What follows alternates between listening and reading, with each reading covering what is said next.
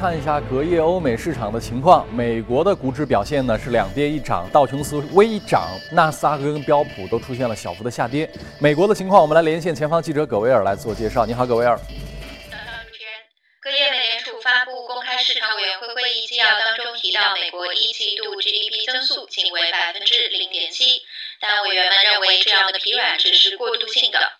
美联储认为，伴随货币政策的缓步调整，美国经济活动将会继续维持温和扩张步伐，就业市场进一步强化，通胀率将在中期维持在百分之二左右。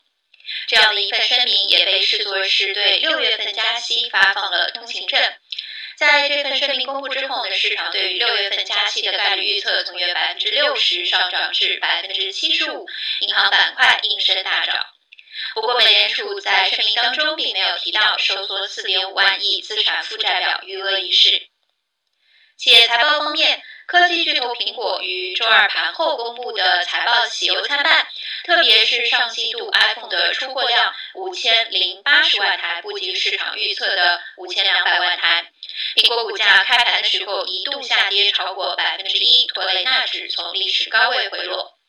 但总体来看，上季度美股企业业绩表现不俗。截至周二公布财报的标普五百企业当中的百分之七十五盈利好于市场预期，百分之七十营收好于市场预测。主持人，感谢葛维尔的介绍。我们来看一下欧洲的市场的指数情况。欧洲的隔夜股指，我们来看一看，两跌一涨。这个德国 DAX 指数目前还在维持着小幅的上涨，百分之零点一六的涨幅。我们来连线的前方记者薛娇来做一下介绍。你好，薛娇。好的，主持人。周三，欧洲股市从近二十个月的高位滑落，低开低走。截至收盘，欧洲斯托克六百指数下跌百分之零点一二，报三八九点零八；泛欧三百指数则微跌百分之零点零二，报幺五二七点二六。此外，由于苹果公司财报不及预期，导致其芯片供应商英国的戴勒格半导体公司股价大跌百分之二点九，使得英国富时一百指数盘中一度下跌约百分之零点四。随着欧盟公布英国脱欧谈判草案，近日双方态度变得更加强硬。在最具争议的分手费问题上，有报道称，欧盟希望将这笔费用从此前传闻的六百亿欧元提升至一千亿欧元，而英国脱欧大臣戴维斯则立即回应称，不会支付这笔账单。周三，欧盟的英国退欧事务首席代表巴尼尔表示，希望与英国的谈判能在十月份以及十一月份取得一定进展，以便与英国就未来双边关系启动谈判。但潜台词是，英国必须首先满足欧盟提出的所有要求。对此，英国首相特蕾莎梅谴责欧盟试图以威胁的方式影响英国大选的结果。周三，梅首相以正式拜访了伊丽莎白女王，宣布解散议会，总统竞选正式拉开帷幕。此外，欧盟谈判的不确定性加快了金融机构撤离英国的步伐。摩根大通周三表示，会将数百名在英国的员工搬至柏林、法兰克福和卢森堡三地。而渣打董事长也表示，已选定法兰克福为其欧洲总部。主持人，好，感谢薛娇的介绍。那么今天呢，华尔街到陆家嘴，我们还是很高兴的，请到了秦毅先生。秦先生你好。呃，已经到五月份了啊，二零一七眼看着即将过半。我们做了个小盘点啊，我跟您跟您分享一组数据，您听听看感受。这个二零一七年到今天，标普指数短短几个月涨了百分之六点八，对，比我们跑的是好哈。呃，几个龙头的表现，苹果涨了百分之二十八，谷歌呢涨了百分之十八，微软涨了百分之十二，亚马逊涨了百分之二十六，Facebook 涨了百分之三十三。中国的两个互联网的龙头，腾讯还有阿里巴巴，涨幅都超过了百分之三十。嗯。你听了这个数字有什么感受？对，就是说，第一个肯定是数字经济，是吧？嗯。第二个就是科技巨头，就是说，我们呢之前做交易可能都觉得创业公司啊或者一些科技公司，你可能是买一些小的，是吧？它的那个幅度会比较大。嗯。但是呢，今年你看，二零一七年开始，刚刚所说的涨的涨幅比较大的，超过指数的，都是五千亿美金级别的这样的公司。是吧？Facebook 的话是四千亿。当然，Facebook 今天盘后可能会有所下挫啊，跌了百分之四左右，现在报出来的。啊，大家预期都蛮好的，是吧？但是你像那个 Facebook 也是，你这个季度收入，你看它短短的从 IPO 到现在，公司成立到现在七年时间，你这个收入季度的收入的话，已经可以达到八十亿美金，净利润也可以来到三十亿美元，说明这些科技公司非常赚钱，是吧？它的整体的一个盈利能力都非常的高，就是。几年之前有一部电影，你肯定也看过啊，呃，叫《Too Big to Fail》，叫大而不倒，就太大了，因为太大，所以不能倒。为什么不能倒？因为你一倒，牵一发动全身，所以在关键时刻，政府也会去救你。你大家会看到，现在在全球市场也出现这个，呃，不仅说是大而不倒，而且是越大越强的现象。呃，大家注意到，以前对于中国资本市场 A 股来讲，我们历来是小股票的回报高，历史一贯如此。但是从一六跟一七，尤其是今年一七年开始，出现了这个变化，就是小股票的回报没有大公司的回报更高。对你注意到刚才我们所讲的这个不是行业特征，嗯不是说好你就是数字经济，你就是新经济，你互联网你就涨得好，它不是一个简单的一个一一个行业概念，它就是一个龙头概念，一个龙头现象。你看刚才我们提到这些超级回报的公司。它全都是超级体量，也就是如果我们用一个统计上的特征来解释的话，这个特征是唯一的，就是大，而不是说行业。你如果说行业的话，那么我们像什么创业板呐，包括美国的那些小公司互联网，它应该一直涨，但其实恰恰不是，只是因为大所以涨。因为你看他们的那个科技的一个投入，是吧？因为你这个科技公司你要持续发展，你就跟你的研发是必不可分，是吧？密密切相关的。嗯。那么你像那个苹果，苹果的研发的话，现在也。一个季度要接近二十五亿美金，全年要达到一百多亿美金。谷歌的话也是在一百一十亿美金左右，说明呢，就是说在现在的这种创新，创新就意味着金钱，是吧？这个投入是越来越巨大，是吧？那么其实还有另外一个公司，就是佐证我们刚刚说的小公司现在为什么说有风险？就是说你去看它整体这个初创性企业，是吧？就是也有一个数据。它是整理了从一三年到一六年之间，就是进行过募资融资的一些科技型的一些初创企业。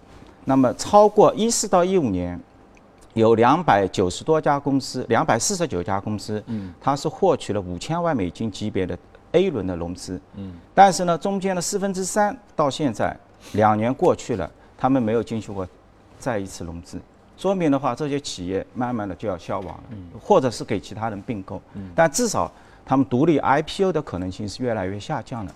说明了这些就是说初创企业它在成批的一个倒下，啊，那对于我们这些一些科技爱好者的话，就是说你可能目前的话。秦先生定义自己是个科技爱好者，不一不经意暴露了你的偏好啊！啊，对，因为你现在你做这个投资，其实最终能够给你带来超额回报的，往往还是这些科技股公司。我刚刚所说，刚刚你也讲到了，像 Amazon 啊，或者是谷歌，虽然他们很大，Facebook，但是你持有它一年还是给你百分之三十几，因为从今年 earning 的这些预告来看，一季度。真正能够是超越市场预期的，还是这些科技股，而且这些像谷歌、像微软，他们的利润的一个增长还是要达到双位数。你像那个腾讯，跟腾讯的话，二零一六年去年你它的整体收入要递增百分之四十九。你刚刚报出来了，当然那个 Facebook 它也在下跌，但是 Facebook 的一季度八十亿美金的话，同比去年也要增长百分之四十多。是吧？而且它底端的这个 earning 的利润的话，包括像 Google，包括像那个就是说，呃，当然苹果稍微慢一点，是吧？其他几家，他们的一个 earning 的一个增速都要达到百分之二十八到百分之二十九。Facebook 这个盈利的一个增长在百分之二十九，四五千亿美金，保持一个四百分之五十四四十到五十的增长，底下的 earning 盈利还要百分之三十的一个增长，说明。这个就是说很明显是吧？就是说包包括对投资者而言是吧？你的那个取舍是吧？就是非常明显的这个。呃，大家知道互联网领域里面有一个非常强的马太效应，就是行业龙头效应，因为这就是一张网。嗯。这个网呢，它的扩张没有边界，谁垄断这张网就没有老二的机会，所以全部都是老大的机会嘛。嗯。所以你看到是不是？因为他们高速发展赚了好多利润的同时，让其他很多的行业老二、老三甚至创新的创业的公司都失去了机会呢？对。这也是包括你像现在就是说，就是我刚刚所说到的，是吧？他们今年一七年开始，我们在这个初创企业的一个科技投入的话，其实只有两百多亿美金，就是风险 VC 的它的投入明显缩下来了。因为这跟大量的企业他们募不到二轮是很有关系的，是吧？那么包括就是说整整体这个就是说，呃呃，就是反正就是我觉得就是说他们在进行下一轮融融资，因为现在现在的一个 VC 的一个投入，他们也越来越巨大。你像现在的一个包括 Uber，包括像现在滴滴新一轮融资，都是级别在五十亿美。现在就是接近要五十亿美金左右的一个级别，是吧？五百亿的这么样一个估值，说明呢，能够生存下来的，它是越来越大。Uber、Airbnb。一出来都是四五百亿美金、三四百亿美金，嗯是吧？很多小的基本上都已经看不见了。对这些大公司之所以涨得好，估值给的高，比如说腾讯一直都是四十倍的估值，很重要是它一直保持了百分之四十以上的增长。但是这是我们要去请请教秦先生这个科技爱好者的啊，这种大公司它我们也内心表示怀疑，它真的能够保证永远每年百分之四十增长吗？如果它真的保证百分之四十增长，那按照复合回报，那用不了多少年，全宇宙的钱会被它挣完啊。这个呢也是刚刚也说的是吧？就是说从今年开，从去年是吧？去年的话，其实包括腾讯是吧？呃，在十一月份特朗普上台刚上台的时候，大家是传统股的一种复苏，科技股其实明显下滑了。腾讯回调也百分之十五，像 Facebook 啊、Google 啊都在回调。对。那么今年的话。一下子又有新的资金大规模的介入到这些科技股当中，那么反而像那个特朗普行情，原来这些传统股像银行或者都都有一定的一个休整，是吧？那么我们去看这些科技股，的确你把它的过去的这个十年五年的这样的一个 earning，他们的一个业绩过过往的，就是说收入不要打开的话，就是到目前为止。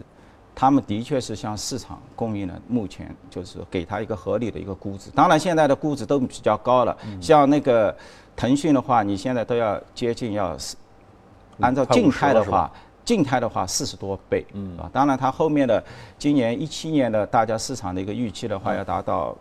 接近百分之三十，但是我们还可以看一个数据，对，就是这些科科技公司它在涨的时候，我们用它的单位人员的人均的贡献的利润这一个指标，对他们重新进行估值，嗯，其实我们也看到，其实这些科技公司真的是非常有效率的，嗯，对吧？就是你赚钱了，如果你的人员就传统公司，你的人员要不断的一个递增，递增到一定程度之后，你会突然发现，就是你可以不断的扩充人员，但是它会摊薄你的。我明白了，单位的一个利润。您刚才说这点非常关键啊！你用利润除以它的人员，对，我觉得这个东西的背后的本质其实是科技公司的 ROE。因为科技公司的资产是什么？你想想，科技公司的资产不是那一台一台的电脑，所以你看科技公司的 ROE 那是不对的。科技公司真正之所以能产生价值，它的核心资产在于那些工程师的脑子。对，所以你你刚才用这个算法，是不是就是？把它那个当成你刚刚你看像那个就是阿里巴巴，对阿里巴巴的现在的人均的创立要一百九十万，嗯，我觉得是遥遥领先的一个非常高的一个数字。然后我们去看腾讯，腾讯在一零年的时候，其实它的人人均的单位的利就是员工的贡献利润值已经达到六十多万，嗯，现在的话也还有一百多万，嗯，说明但但是这期间它的员工已经出现了三倍的一个增幅。啊，就是说，腾讯这样的公司在涨，员工不断新的员工不断的进来的同时，嗯，它的单位的员工的一个效率是不断的在您刚才突然启发了我，咱们是不是能用一种更科学的算法，就是用全体员工的总的工资加总作为分母啊，然后你用利润除以所有员工总的工资，因为这个。这个公式，这个算法背后透露出来的思想就是：我花了这么多的钱，雇了这么多的优秀的人，他们的产出，这就是一个投入产出比的一个算法嘛？它本质上跟 ROE、ROA 是一样的。我们在我买资产，资产产生利润，是不是？我买我我雇了人，人是资产，人产生了收益和利润。对我们一般现在进行一些财务报表分析或者企业竞争力的分析的时候，都会用到这样一个指标，是吧？嗯。那么你反过来，我们还可以去看像那个 Facebook，Facebook 也很高，Facebook 要接近六十万美金，六。十九万美金，人均是吧？就是净利润贡献净利，所以这种企业真的是，就是说，它的它在，我记得是在零九年、一零年的时候，它只有一千名员工的时候，嗯，它的利润已经达到两亿美金，嗯，是吧？然后到现在的话，两万多名员工，现在的话一百多亿美金，所以它的人均到六十九万美金，这个是什么概念？而且 Facebook 的效率，我们现在 Facebook 它从三十多块现在涨到一百多块，是吧？一百五十多块，对。那么它的包括你回过头去看 Google。谷歌的话相对来说比较平稳，是吧？现在我们看谷歌现在股价是九百多美金，是吧？但它的员工数啊，就是谷歌在研发上面它是舍得投入的，而且跟这两个 CEO 是很有关系的，他们做了大量的就是跟自己的搜索。不相关的其他的一些这个业务是吧？你看它现在的员工是增长到七万多名员工，嗯，所以它的一个效率的话，工基本上平衡在二十七到三十万美元之间。如果我看谷歌是变化不大，但是其他几家像是变化是相对来说还是蛮大的，就是啊你指的这个变化是指他们的人均是在变大还是在变小？我我指的变大的话，就是说一个员工队伍。是你不是不断的，因为科技型公司嘛，你最终要成长为一个令人尊敬的一个公司，必定像传统一样，你要雇佣大量的人员，你不能就是说就是靠那么一些社会精英，是吧？你可以从几千到几万，然后呢，同时你要产生公司要产生超额的回报，你一定要在单位员工的效率上面、贡献利润上面你要有所增长。那么这两个因素叠加，你又是。给社会提供效益，又是能够带给股东带来回报，是吧？这两个指标，是吧？我我们是在看，是吧？那你如果用这种办法来测算的话，它跟以往相比，显得现在的估值如果高是高多少？是接近它历史上最高的位置吗？还是只是可能比合理稍微高了那么一点？因为查理芒格也说过，你可以用合理的价格去买入一家杰出的公司。如果我们认为这些公司非常杰出，我们给它稍微高一点的估值也是可以的。但是我们害怕怕的是什么呢？怕的是给了过高的估值。是的，这是不同的。现在整体的一个估值，你像苹果已经要接近要七千亿，是吧？像 Google 啊。包括 Facebook 啊，包括我们现在说的腾讯啊，这些都是体体量级别。腾讯是刚过三千亿美金，是吧？已经超过那个阿里阿里巴巴啊。原来阿里巴巴在那个腾讯上面，现在已经腾讯已经超过了，是吧？那么就是整体他们现在两万亿，你现在去看腾讯的一个报表，是吧？那么对应的话，它是接近两万亿的一个市值，六百亿左右的一个净利润，是吧？那么你去看它的一个 PE 的话，可能还在三十几倍。啊，当然，我们看到这些公司，可能它还有一些新的一些，比如说一些货币化的一些机会，但是的确，他们的一个增长，你像 Facebook 今年今今呃出现了一些盘后的一个下跌，也就是这样，就是说，它把后面的一些增长，它可能继续往后面的一些 VR、AR 或者一些增强现实啊，或者其他，包括一些视频，说明这些包括一些图片、照片。是吧？你包括你像他那个 Facebook 出了一个事件嘛，不是那个直播，他有一个不好的这么一个视频嘛，一个枪杀的一个剪掉了。对，他一下子这次为了为了就是控制他的一个负面影响，增加了三千名员工，专门就是对这些 video 的这些内容要进行一个实时的一个监测，是吧？那么像这些动作做出来之后，那么他的投入啊，各方面支出。支出会越来越巨大，就是的。那么当然可能对它的一个利润值也会有影响。我昨天我看了这个埃因霍格，也是一个著名一个对冲基金，是吧？绿光的那个，他昨天开始发炮了。第一个瞄准的是特斯拉，嗯，是吧？他觉得就是所有的投资投资者都给这个 Elon Musk，就是说催眠了，就是说你们给他催眠了，不断的听他讲故事，因为毕竟。像那个特斯拉，它现在公布出来的一个季报，是吧？它上次进行股票融资的时候，因为这个公司，它就是要必须要维持它一个比较高的一个估值，两百或者三百，有个预期，然后进行发股票，它是依靠股票的。发了股票之后拿到这个 cash，然后再投入到自己的生产经营活动。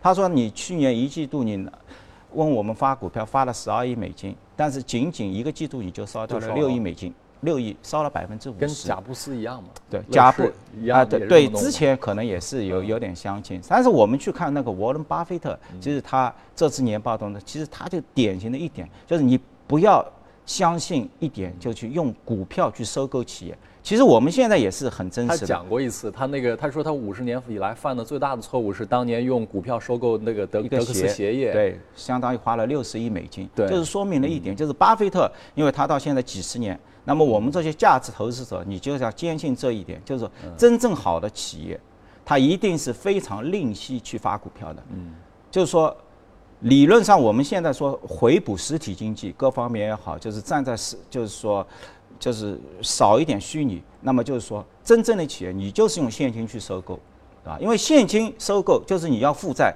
拿了负债之后付掉利息，你用这个现金流来回补你。那你在不发股票的一个前提下的话，你最终体现到你的每股收益进行一个稳步的增增长，那最终对持有你的股票的股东。受益，而不是说不断的讲故事，然后靠股股票的高估值，因为高估值总会有一段时间，你的概念不流行了，你的估值会突然会往下去。对，那么这时候你的利润如果同样没有下杀的话，那你就是一个双杀，对对于你的企企业的。对，其实这个东西啊，有人用佛教的话讲叫轮回，有人用经济的语言讲呢叫周期，但是它本质上讲的都是一样的一个事情。呃，总而言之，这就叫做呃这个三十年河东，三十年河西，不同的概念跟不同的板块、不同的大小的公司，它都在不同的时间会流行。但是你不要忘了，这所有的东西都不会是永恒的，嗯，它都会呈现周期性的规律的变化。说不定哪一天这个规律倒回来，又变成了传统那些低估值公司的。机会了，嗯嗯，好，这块儿我们先说到这儿，来看一下今天的这个异动美股榜，呃，榜上有名的有如下这些行业和公司：夜市化妆品、航空公司。哎，有机会，秦先生，我们可以聊一次航空业。就巴菲特那个，他把美国的四大龙头航空股全部都买下来了美金，对，包括那个被大家这个口诛笔伐的美联航，他他好像也买了，对。呃，来，我们继续看这个异动榜单上面，多元化通信、教育研究服务、医疗设备、网络信息服务这些公司的涨幅好像都还是比较的大。今天关注到这家公司呢，这个叫 FireEye，对，这也是一个什么呢？一四一五年的时候，有点像中国的海康威视吗？就那种监控。海康威视它做监控，它这个是说网络安全，就是说做那个防火墙、防火墙之类的是吧？嗯。它在一三一四年的时候呢，很火爆。那时候 ATP 那个高级那个持续威胁监测，就是说它这个概念，当时这个公司啊是一家以色列的一家公司，是吧？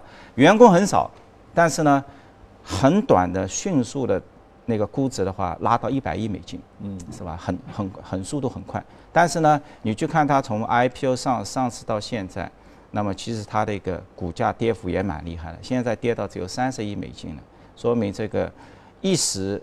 它有出现了一些革命性的一些技术，但是呢，很快在三五年之后，那么这样的一个技术的话，可能也显得一个过时了。对，当然跟整个一个行业也有关系。我们就是说，二零一六年对于这个网络安全这个行业的话，它是一个小年，就是说你去看它整个，包括一七年至今是吧？整个一个板块涨幅只有百分之二，那么你整体纳斯达克的涨幅要接近百分之八。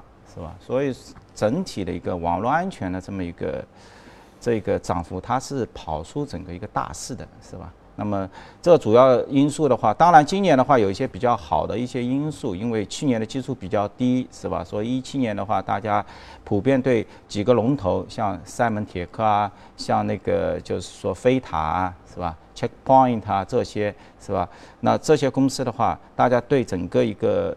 收入的一个预期的话，觉得都都能够完成有百分之十六到百分之十七左右的一个增幅。但是呢，我们去看这样的一个增幅的话，相比它一六年，相比它一五年，整体这个网络安全，因为。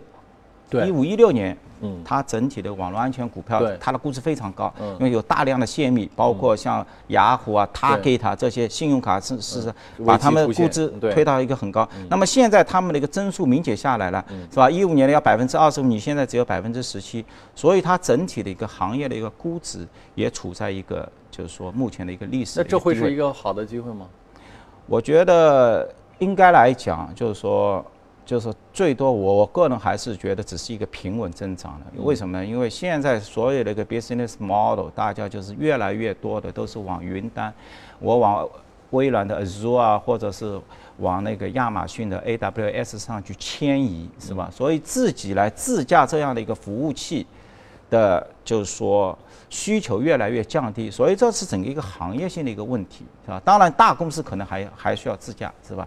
包括你像发爱一样，昨天它股价下去上涨，主要还是它的预期，市场预期对它太差了，是吧？它整整体的一个季度的话，这次报出来又有一点七亿美金，但是大家市场预期只有一点六亿美金，而且它的经营的话，原来预计是亏损二十六个美分，现在只有亏损九个美分，所以它自身也在改变一些经营模式。因为比如说你现在买独立的这些防火墙给这些用户的话，现在越来越难了。你可能也是要往像 Adobe 一样的这样这个订阅服务这种模式，像服务类的去，包括你像方案也。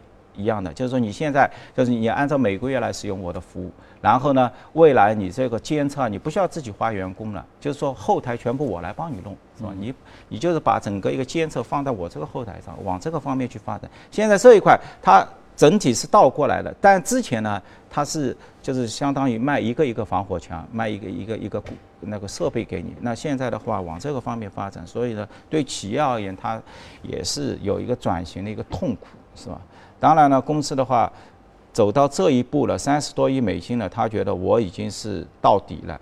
然后的话，公司也给投资者一个信心，说我一七年开始到年底开始正正式步入盈利了。因为这个公司 IPO 到现在一直没有盈利，是吧？始终就是没有盈利啊。所以我觉得这类企业的话，就是说需求在，但是呢，爆炸性增长应该是没有，应该只是说慢慢走上有自己一个。类似于大势一样一个平稳式的一个增长，是吧？因为毕竟所有未来都是数字经济嘛。嗯。你这个就是对于网络安全、网络战这样，还是会进入到标题新闻中去，是吧？这样的啊。好，感谢秦先生。接着我们进入到一组大公司的资讯，时间交到阳光这儿。阳光。好的，我们来关注一下最新的欧美公司资讯。首先来看到美股财报，特斯拉第一财季调整之后，每股亏损了1.33美元，这是低于预期的。但第一财季营收达到27亿美元，又高于预期。那当年财年至今，资本开支略超过20亿美元。Model 3型的电动车处于七月份给出初期产品的正轨之上，公司仍然预计上半财年将会交付4.7到5万辆汽车。那特斯拉股价呢，下跌了百分之一。星巴克截至三月取得了五十三亿美元的营收，增幅百分之六，但是不及预期，净利是六点五三亿美元，增长了百分之十三点五。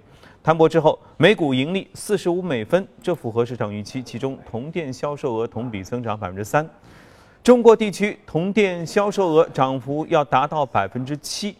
另外，公司下调了二零一七财年的全年的预期。埃克森美孚手机表现强劲，即使产量有下滑百分之四，仍然获利四十亿美元，增长达到百分之一百三十五。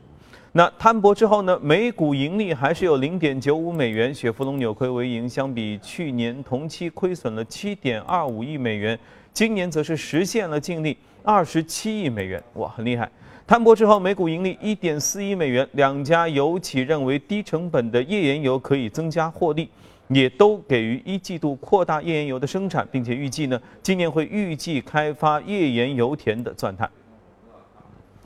再看一下 Facebook，第一财季每股收益是一点零四美元，第一财季营收八十点三亿美元，这都高于预期。第一财季的日常活跃用户数和月度活跃用户数这些也高于预期，但是盘后股价却下跌了百分之一点四。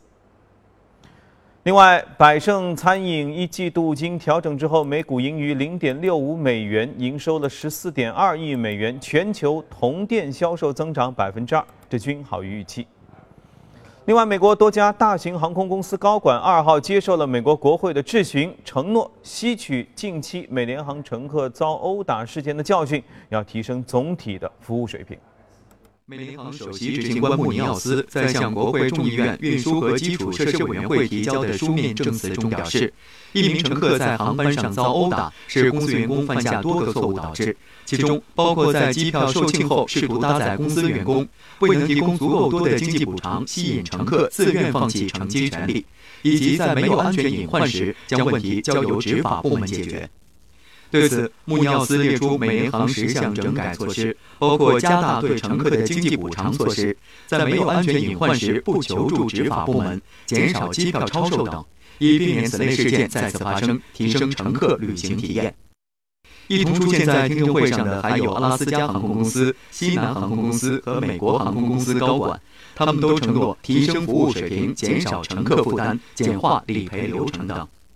众议院运输和基础设施委员会主席比尔·舒斯特表示，国会不希望看到临时或是不彻底的折中解决办法。美国航空业的服务问题一时不会消失，国会不会放松警惕。美国服务业雇员国际工会发布了一份声明，表示麦当劳利用与加利福尼亚州和伊利诺伊州法律相悖的房租计算方法，骗取了美国加盟商三十亿美元的租金。工会已经致函州检察院，要求对麦当劳进行一番调查。大众汽车从2015年尾气门的危机当中正在逐渐复苏。由于集团核心大众品牌的强劲的反弹，第一季度业绩啊远远超过预期。公司前三个月的净利已经达到34亿欧元，同比增长百分之四十四之多，营收上涨百分之十点三到五百六十二亿欧元。但大众汽车依然保持谨慎的预测，认为全年同比增长将只达到百分之四。该集团的利润率也从去年特殊时期的百分之六点一增长到了百分之七点八。法国巴黎银行在高于欧洲同业营收的帮助之下，第一季度利润意外的增长，全球市场部门营收同比增长百分之三十三，报在十七点五亿欧元，净利润增长百分之四点四，报在十八点九亿欧元。公司与机构银行业务呢，整体营收都增长百分之二十。摩根大通投行业务负责人表示，公司为了准备应对英国在脱欧之后失去轻易进入欧盟单一市场资格的局面，计划呢要把驻扎在伦敦的数百名员工都一起迁往像都柏林啊、法兰克福、卢森堡等三个地方扩建之后的办公室。而在当地时间二号，微软在纽约召开了发布会，针对教师和学生推出的一系列的教育类的产品和服务，其中也包括了 Windows 十 S 的操作系统，以及 Surface 笔记本电脑以及一系列教育解决软件。为了在价格上更具竞争力，微软在生产伙伴包括华硕、戴尔、惠普、三星、东芝，都将会以一百八十九美元起这个价格呢，来出售搭载着微软 Win 十 S 驱动软件的电脑。好了，公司方面的消息就进介绍到这里。接着我们进入美股放大镜。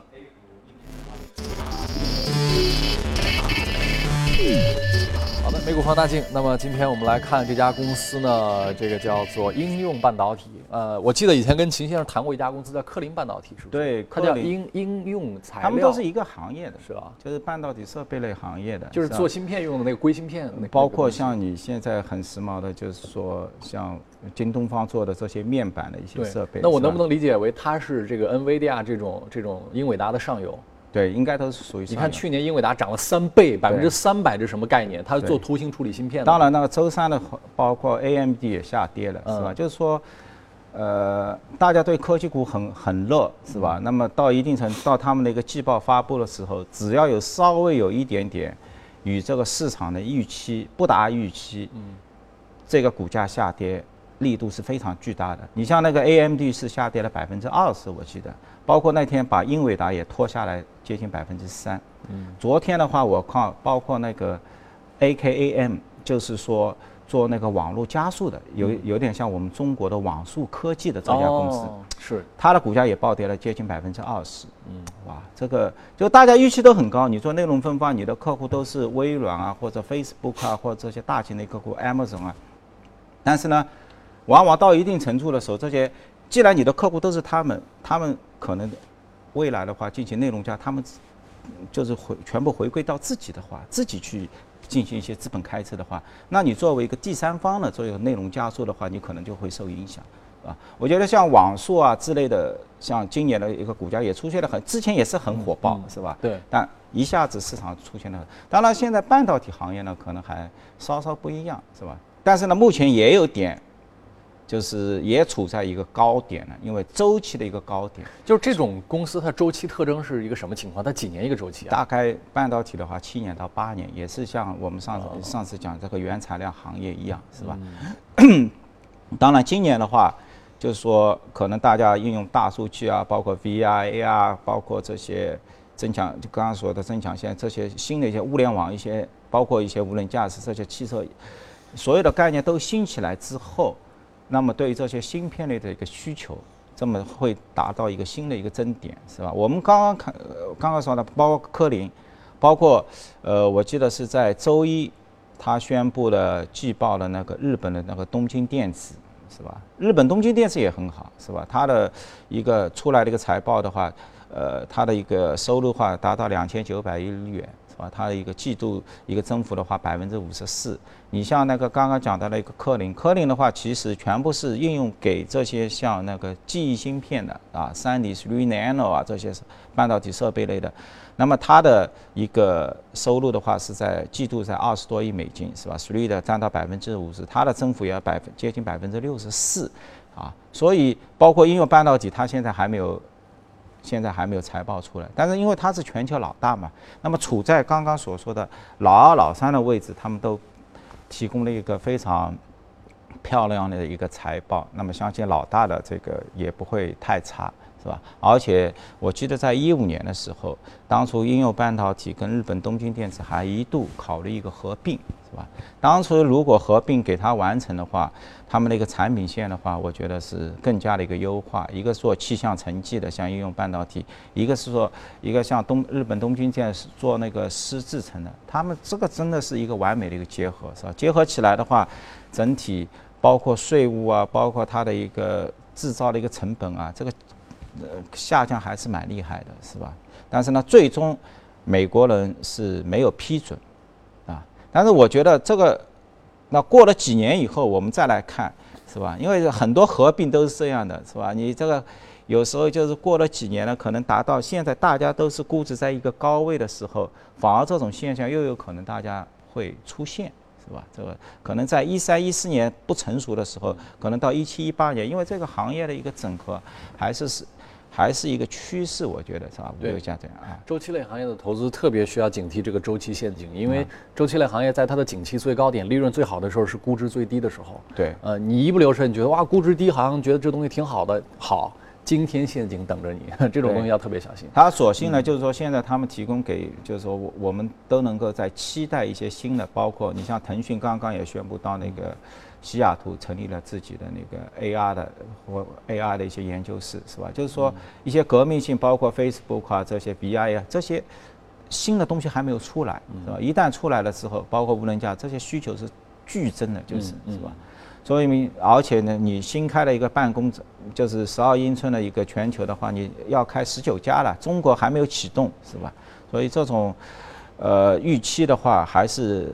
真真切切的存在是吧？它不是一个不是一个虚虚的，是吧？啊，这样。好，感谢秦毅先生，今天从华尔街到陆家嘴跟各位交流到这儿，我们休息一下，一会儿将看到以下这些内容。